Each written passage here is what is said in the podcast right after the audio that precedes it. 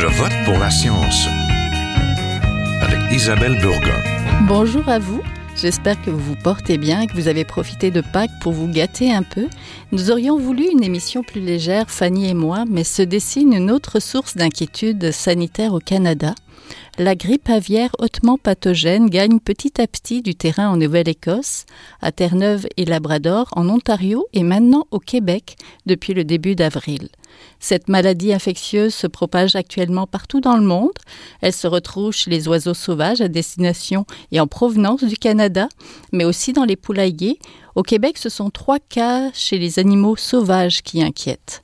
Les virus de l'influenza aviaire, dont le H5N1 est l'un des virus, se transmettent par voie aérienne et donc des particules dans l'air lors des contacts avec les oiseaux et les volailles infectés.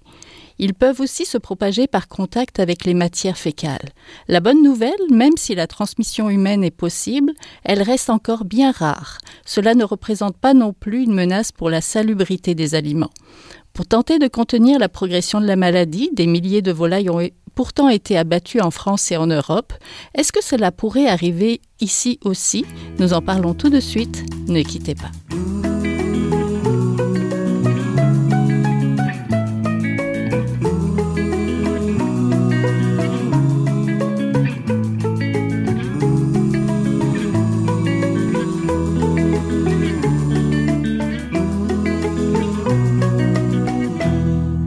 Je vote pour la science aujourd'hui, nous voulions vous parler d'une autre crise sanitaire, celle de la grippe aviaire qui fait actuellement son chemin dans quelques fermes en Ontario, mais aussi en Nouvelle-Écosse et à Terre-Neuve, Labrador. Trois cas d'influenza aviaire ont été trouvés tout récemment au Québec. Alors, faut-il s'en inquiéter? Pour en parler, nous sommes en compagnie de Martin Pelletier, qui est agronome, directeur général de l'équipe québécoise de contrôle des maladies avicoles. Bonjour. Bonjour. On est aussi en compagnie de Nancy Rowe, qui est directrice principale de la division de l'importation et de l'exportation des animaux à l'Agence canadienne d'inspection des aliments et vétérinaire en chef adjoint. Bonjour. Bonjour. Et nous sommes aussi en compagnie de Carl Gagnon, qui est professeur titulaire vétérinaire et virologiste à la faculté de médecine vétérinaire de l'Université de Montréal. Bonjour. Bonjour. Donc, euh, les oiseaux sauvages sont des réservoirs permanents de virus et de nouvelles souches apparaissent le long des voies migratoires. Observé la dernière fois en 2015, je pense au Canada, il semblerait que la grippe aviaire hautement pathogène fasse un retour dans certaines provinces et même peut-être au Québec. Cette maladie infectieuse a fait des ravages par dizaines de milliers au sein de populations d'oiseaux en Europe, particulièrement en France. Alors, devons-nous d'ores et déjà nous en inquiéter? C'est ce que nous allons voir aujourd'hui. Pour commencer, faisons le point. Quelle est la situation actuelle dans les provinces canadiennes, Madame Rowe oui, bonjour, bon matin. Euh, donc, la détection de l'influenza aviaire hautement pathogène H5N1 au Canada a été, euh, l'Agence canadienne d'inspection des aliments a avisé l'Organisation mondiale de la santé animale de la présence confirmée d'influenza aviaire hautement pathogène au Canada. Le premier cas de détection, tel que vous avez mentionné, a été rapporté dans la province Terre-Neuve et Labrador en décembre 2021. Par la suite, nous, eu, nous avons eu des cas en Nouvelle-Écosse qui ont été contrôlés jusqu'à présentement. Donc, nous avons eu trois cas en Écosse rapportés dans des troupeaux euh, de basse-cour et non commerciaux et un cas de volaille euh, commerciale. Et tout récemment, l'Agence canadienne a également confirmé la présence d'influenza aviaire hautement pathogène de sous-type H5N1 dans, euh, en Ontario également, dans des troupeaux commerciaux et non, non, non commerciaux. Donc, tel que vous avez mentionné, présentement, nous avons rapporté l'influenza aviaire hautement pathogène dans trois provinces canadiennes et c'est certainement une situation qui nous préoccupe. Oui. Monsieur Pelletier, est-ce qu'il faut s'en inquiéter? Je pense qu'il faut effectivement s'en préoccuper, étant donné l'impact euh, très important que euh, cette souche-là peut avoir chez les élevages commerciaux. Donc, on sait que euh, chez les oiseaux sauvages, ils peuvent être porteurs euh, asymptomatiques. Dans d'autres cas, il y a des oiseaux sauvages qui en meurent. Donc, ça varie selon les espèces. Mais euh, les espèces commerciales sont particulièrement sensibles et on voit des. Si le virus entre dans un élevage, on peut voir des taux de mortalité extrêmement élevés, d'où des pertes très importantes pour les producteurs qui en seraient affectés. Oui. Lorsqu'on parle d'influenza aviaire ou de grippe aviaire hautement pathogène, de quoi parle-t-on exactement, professeur Gagnon? Bien, en fait, qu'est-ce qu'il faut comprendre, c'est qu'il existe euh, une pléiade de, de, de, virus influenza. Les oiseaux sont l'autre par excellence pour être capables d'être infectés par des souches qui sont très peu pathogènes de différents virus influenza. Donc, euh, euh, ce que ma collègue euh, vient de mentionner tout à l'heure, elle disait H5N1, mm-hmm. mais dans les oiseaux, ça peut aller jusqu'à H16, donc il y en a de 1 à 16, et N jusqu'à 9. Donc, il y, a, une pléiade de virus influenza qui sont présents. Malheureusement, qu'est-ce qu'on voit présentement, c'est qu'on fait face à une souche, à un variant qui est euh, extrêmement virulent pour nos oiseaux domestiques et qui a aussi le potentiel finalement de, de, de se transmettre dans plusieurs oiseaux euh, sauvages. Donc, il a une forte présence dans les oiseaux sauvages et capable de coloniser, si on veut, différentes espèces. Et là, bien, on voit finalement une distribution. Euh, on, a parlé de la situation canadienne, mais aux États-Unis, ils ont un nombre assez important d'éclosions dans plusieurs États américains. Donc, d'avoir les cas qu'on a présentement, euh, qu'on a récemment eu au Québec dans les oiseaux sauvages, euh, c'est pas surprenant parce qu'on est entouré finalement de d'éclosions, euh, autant dans, de notre côté est, ouest que sud. OK. Mais les bernaches reviennent. Est-ce que c'est inquiétant pour nous, peut-être, Monsieur Pelletier? Est-ce que le fait qu'il y ait des migrations d'oiseaux, puis là, c'est le printemps, Effectivement, puisque quand on regarde au-dessus de nos têtes, il y a beaucoup d'oiseaux qui passent ces temps-ci. Et euh, comme le docteur Garnier a mentionné, aux États-Unis, il, y a beaucoup de cas euh, d'infection, autant chez les oiseaux sauvages, les élevages de basse-cour que les élevages commerciaux. Et on sait que là, l'intensité des migrations euh, augmente. Et nous, ben, le Québec, on est sur le chemin de la voie migratoire de l'Atlantique qui est présentement fortement contaminée. Donc, euh, tous ces oiseaux-là qui circulent et qui arrêtent, euh, qui prennent des pauses hein, dans, les, mm-hmm. dans les champs, dans les, près des plans d'eau, euh, donc près des fermes, euh, parfois les, dans les résidus de, de, de, de, culture, là, dans les champs de maïs, par exemple, euh, quand ils récoltent le maïs, il en tombe toujours des grains par terre. Donc, on voit souvent les oiseaux mm. migrateurs arrêtés dans les champs, puis puis picorer les résidus d'aliments, de, grains qui restent. Parfois, ils peuvent se retrouver près des fermes et on sait que par leur fiente mm. qui peuvent contenir le virus, ben il faut que nous, euh, dans notre message aux, producteurs, qu'ils soient rigoureux dans les mesures de biosécurité pour pas, par contamination croisée, euh, rentrer, si on peut dire, de ces fientes-là dans les élevages et euh, contaminer les oiseaux. Oui. Madame Rowe, est-ce qu'il y a des espèces d'oiseaux sauvages qui sont surveillées? Comme là, je parlais des bernaches. Est-ce que, est-ce que ça pourrait être des bons porteurs? Ben, on espère en Fait, Effectivement. Enfin, les oiseaux sauvages migrateurs et aquatiques sont le principal réservoir naturel des virus de la grippe aviaire. Mm. Euh, la maladie est très probablement dans les fermes a été introduite dans euh, à partir des oiseaux migrateurs à longue distance. Donc, tous les oiseaux, les, les différentes espèces d'oiseaux sont susceptibles de la grippe aviaire. Euh, comme mentionnait mon collègue, les oiseaux aquatiques se reposent dans les étangs, proches des fermes, proches des propriétés, entrent en contact et se mêlent aux oiseaux domestiques. Donc, euh, le risque d'introduction de la maladie est directement en lien avec les parcours migratoires.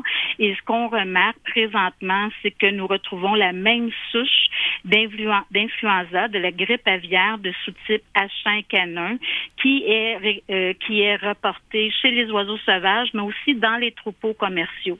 Donc, euh, cette situation est alarmante et c'est pourquoi qu'on demande aux, producteurs d'augmenter la biosécurité euh, à la ferme pour s'assurer qu'aucune introduction là, possible par les différents vecteurs, comme mentionné par mon collègue. Oui, on parlait euh, pour Terre-Neuve, je pense, d'un goéland qui avait infecté. Euh, est-ce qu'il y a des espèces d'oiseaux qui sont plus porteuses que d'autres, professeur Gagnon? Euh, bien, en fait, oui, hein, ça dépend de l'espèce, ça dépend aussi de l'âge.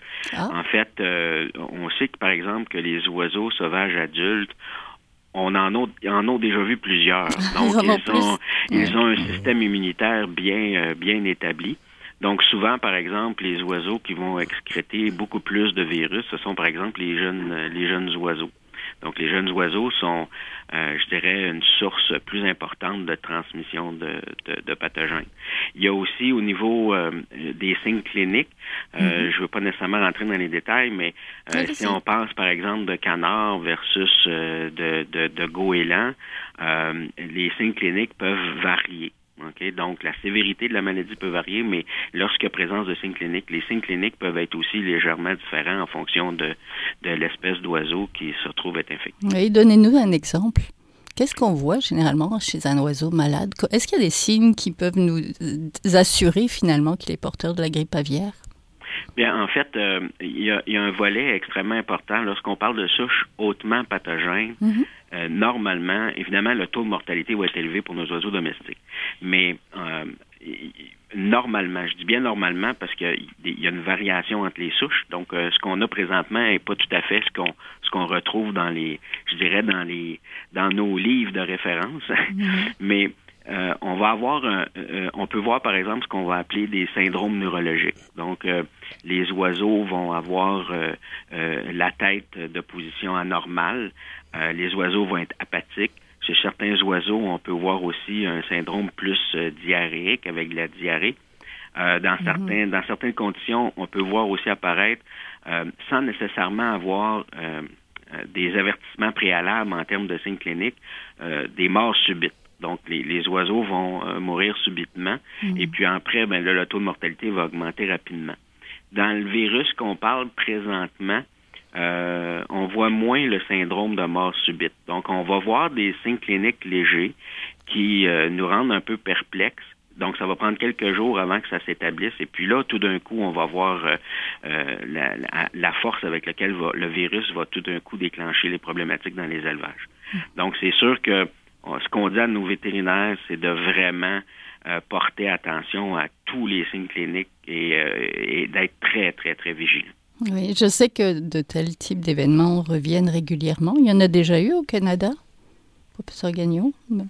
Euh, oui, en fait, euh, je vais peut-être passer euh, la parole à, Madame... Dr. O, mais en fait, parce que c'est au fédéral à gérer ces cas-là, mais je vous dirais que dans l'histoire canadienne, puis elle me, corrigera si je me trompe, mais je vous dirais qu'il y a mhm. environ peut-être une éclosion d'influenza virus hautement pathogène à peu près à tous les cinq ans.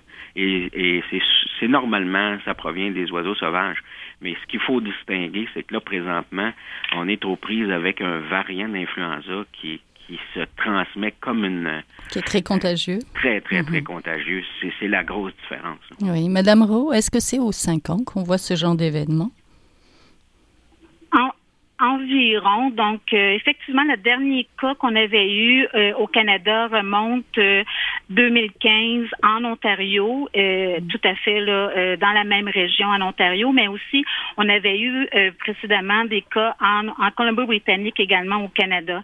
Donc, donc, la situation nous rappelle que la grippe aviaire se propage partout dans le monde. Donc, on voit la situation euh, aux États-Unis. Et puis, le risque, comme je mentionnais, ça, est vraiment en lien avec les voies migratoires. Euh, Présentement, c'est un virus qui est considéré endémique dans la population sauvage. Donc, la situation en Europe, la situation aux États-Unis et mondialement, étant donné qu'on a aussi des cas euh, en Asie. Donc, euh, c'est des situations qui, euh, pour nous, très préoccupantes. Mhm. Et puis, effectivement, donc, la biosécurité fait partie des mesures de contrôle, mais on a vu le dernier cas datait de 2015. Donc, effectivement, on pourrait mhm. dire 5, 7 ans, oui, à peu près, à peu près tous les 5 ans. Donc l'état de la situation actuelle, est-ce qu'elle est toujours considérée comme en alerte au Québec avec euh, trois oiseaux porteurs de la maladie, Madame Rowe? Oui, donc euh, lorsqu'on comme, comme mentionnait mon collègue, euh, l'Agence canadienne d'inspection des aliments euh, est en charge euh, de rapporter la maladie. Au Canada, l'influenza aviaire ou la grippe aviaire est une maladie à déclaration obligatoire en vertu de la loi sur la santé des animaux, ce qui signifie que tous les propriétaires d'oiseaux, vétérinaires ou laboratoires sont tenus de signaler immédiatement un vétérinaire de district de l'Agence canadienne d'inspection des aliments tous les cas qu'ils soupçonnent ou tous les cas qui sont rapportés atteints de la grippe aviaire. Et lorsque la grippe aviaire est détectée, l'agence est chargée de répondre pour mettre en place des mesures de contrôle pour empêcher la propagation de la maladie. On doit également rapporter à l'Organisation mondiale de la santé, l'OIE, et la situation présente, c'est que à ce moment-là, euh, le Canada, lorsqu'on retrouve des cas de grippe aviaire hautement pathogène dans les troupeaux commerciaux, le Canada perd son statut exempt d'influenza aviaire. Donc, c'est pour ça euh, qu'il y a euh, des impacts, des conséquences au niveau du commerce international également. Monsieur Pelletier. Mais pour revenir avec euh, oh, pour revenir avec la situation euh, présentement, lorsqu'on a un cas rapporté, donc il y a une intervention d'urgence que l'agence prend en compte. Donc on travaille avec nos homologues provinciaux, les agriculteurs. Euh, les différents partenaires, les associations également pour éradiquer la maladie. Il y a un réseau présentement qui est actif, le réseau, euh, un centre national opérationnel euh, d'urgence qui est présentement euh, actif au Canada et dans les différentes régions pour s'assurer qu'on est capable de maintenir et de contrôler la maladie. Donc, les lieux infectés sont placés en quarantaine stricte et avec des mouvements de contrôle des animaux pour empêcher la propagation de la maladie. Donc, on établit des zones de contrôle pour s'assurer que la maladie est contenue et qu'il n'y a pas de transmission euh, à l'extérieur de la zone infectée. Donc, on met en place des mouvements de contrôle dans cette zone.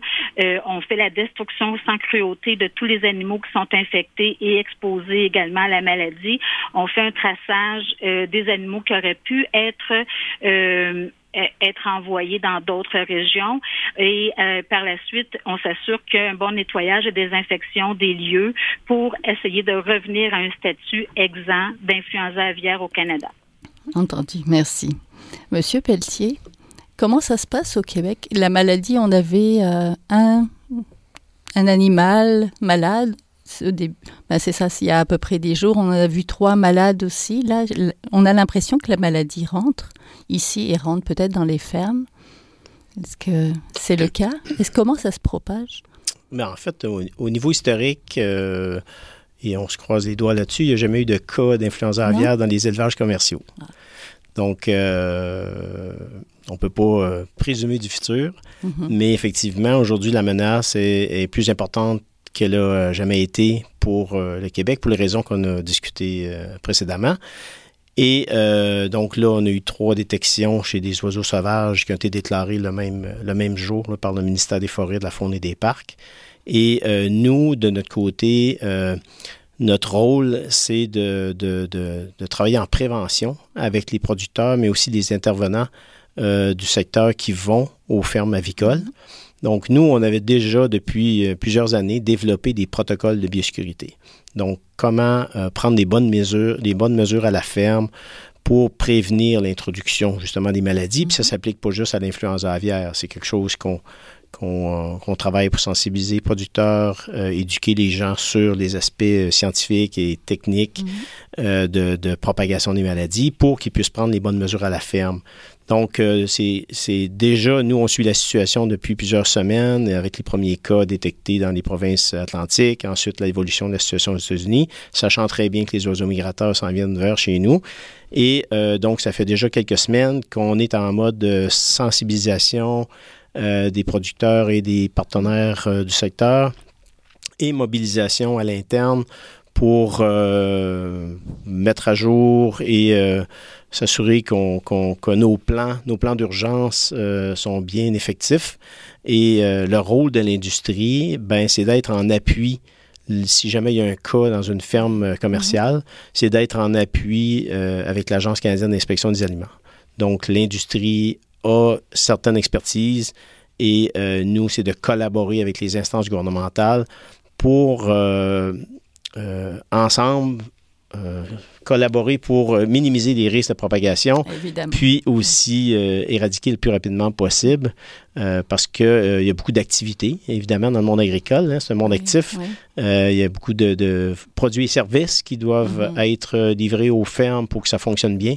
Et euh, donc, euh, notre rôle, c'est de travailler tous ces partenaires-là, d'abord en prévention. Puis s'il y a un cas, ben c'est être outillé pour être aussi en mesure d'agir en intervention, toujours avec la CIA.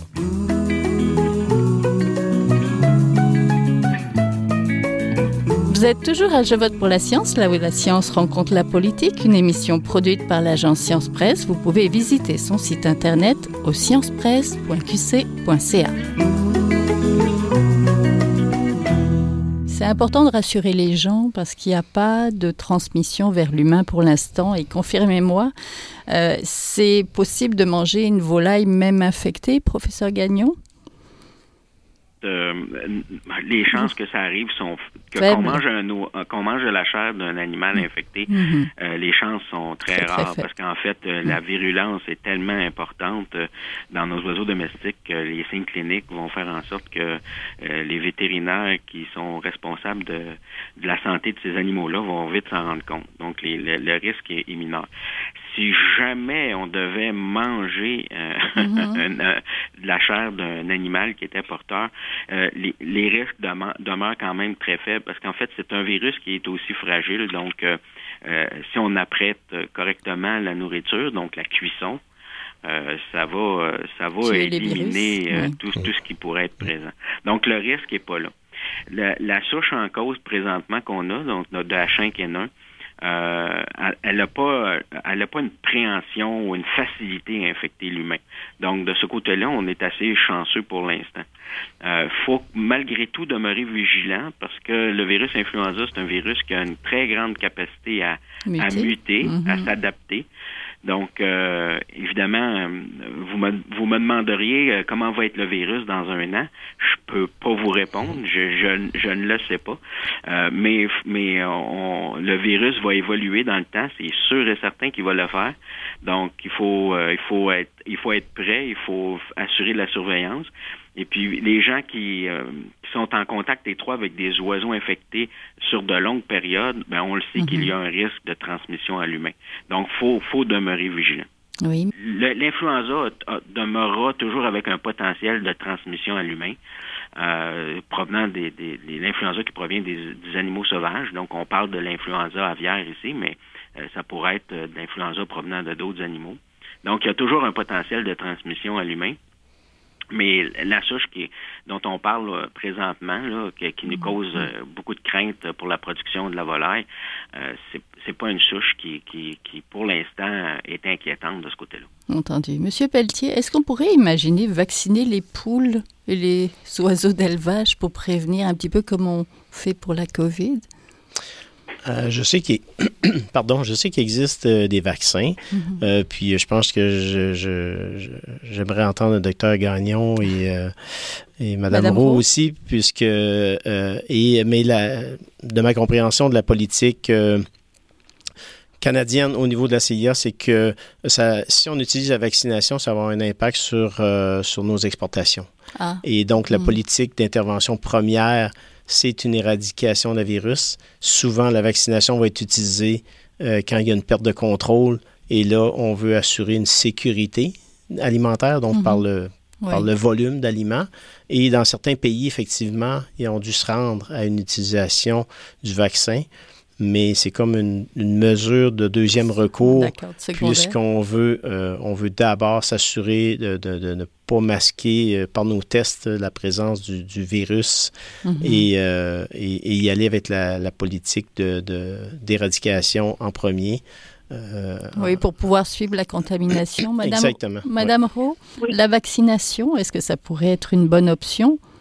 Quand même? Tout à fait d'accord avec euh, ce que vient de mentionner mon collègue. Donc, oui, il y a un vaccin qui existe. Euh, dans d'autres pays, certains pays l'utilisent lorsque la maladie est euh, en propagation hors contrôle. donc, pour nous, au Canada, la mesure d'éradication pour éviter la propagation et d'obtenir notre statut exempt de, de, la grippe aviaire est notre priorité présentement, les situations est, la situation est contrôlée mm-hmm. dans la province Terre-Neuve et Labrador, Nouvelle-Écosse. Donc, euh, nous euh, nous regardons la, la, la, situation au Canada, comment elle va évoluer. Mais comme mentionnait mon collègue, les impacts sont vraiment au niveau commercial. les impacts commerciaux existent lorsque nous utilisons la vaccination. Présentement, euh, certains pays ont déjà appliqué des mesures temporaires de restriction à l'importation de certains produits de volaille. Euh, essentiellement limiter, euh, certains pays vont limiter les, euh, la restriction à une province entière, à une zone infectée. Donc, euh, ça dépend de, de chacun des, des, exigences, des conditions d'exportation pour chacun des différents pays. Mais effectivement, présentement, la, la, priorité pour nous, c'est d'éradiquer la, la, la, maladie et de contrôler la propagation, s'assurer qu'on peut re revenir à un statut d'exempt de grippe aviaire au Canada. Entendu. Professeur Gagnon, et pour terminer, produire en France justement des euthanasies de masse pour enrayer la maladie au sein des poulaillers industriels. Le rôle d'un vétérinaire, euh, n'est-ce pas, de protéger les animaux, mais des fois aussi euh, la nécessité de veiller sur la santé humaine, c'est ça? Ben, en fait, euh, euh, une des stratégies qu'on a, la première stratégie qu'il faut mettre en place, c'est vraiment, euh, comme il a été mentionné précédemment, c'est de s'assurer qu'on suit les règles de biosécurité. Et souvent, c'est les failles au niveau de la biosécurité qui va favoriser la transmission. Mm-hmm. Mais lorsqu'il y a une infection, euh, et avec, à l'heure actuelle, on a tellement un taux de mortalité élevé dans nos oiseaux domestiques euh, que oui, on, on, on, va procéder à l'euthanasie euh, des, des oiseaux qui sont en fait des oiseaux de l'élevage, euh, tout simplement parce qu'il faut penser au côté euh, humanitaire de la chose, en ce sens que les animaux, plusieurs vont souffrir avant de mourir de l'infection. Donc, on doit intervenir de ce côté-là pour le bien-être animal.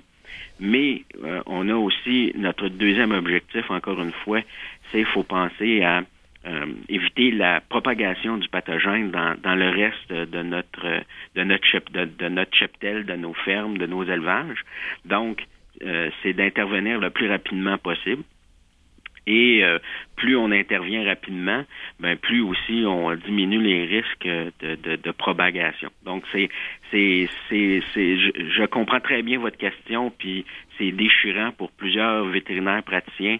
Euh, on ne veut pas nécessairement en arriver là, mais euh, c'est un pathogène avec lequel euh, on n'a pas le choix d'en arriver là, malheureusement. Donc, merci beaucoup. On était en compagnie, donc vous l'avez entendu, de Martin Pelletier, agronome et directeur général de l'équipe québécoise du contrôle des maladies avicoles, de Nancy Rowe, qui est directrice principale de la division de l'importation et de l'exportation des animaux à l'Agence canadienne d'inspection des aliments, et de Carl Gagnon, professeur titulaire vétérinaire et virologiste à la faculté de médecine vétérinaire de l'Université de Montréal. Merci à tous les trois.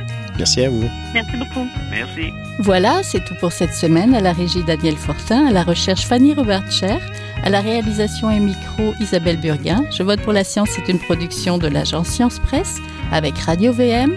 Écoutez les rediffusions du jeudi à votre radio ou alors sur le site de l'agence Science Presse. J'espère que vous avez aimé l'émission, partagez-la. Passez une tous une bonne semaine. Portez-vous bien.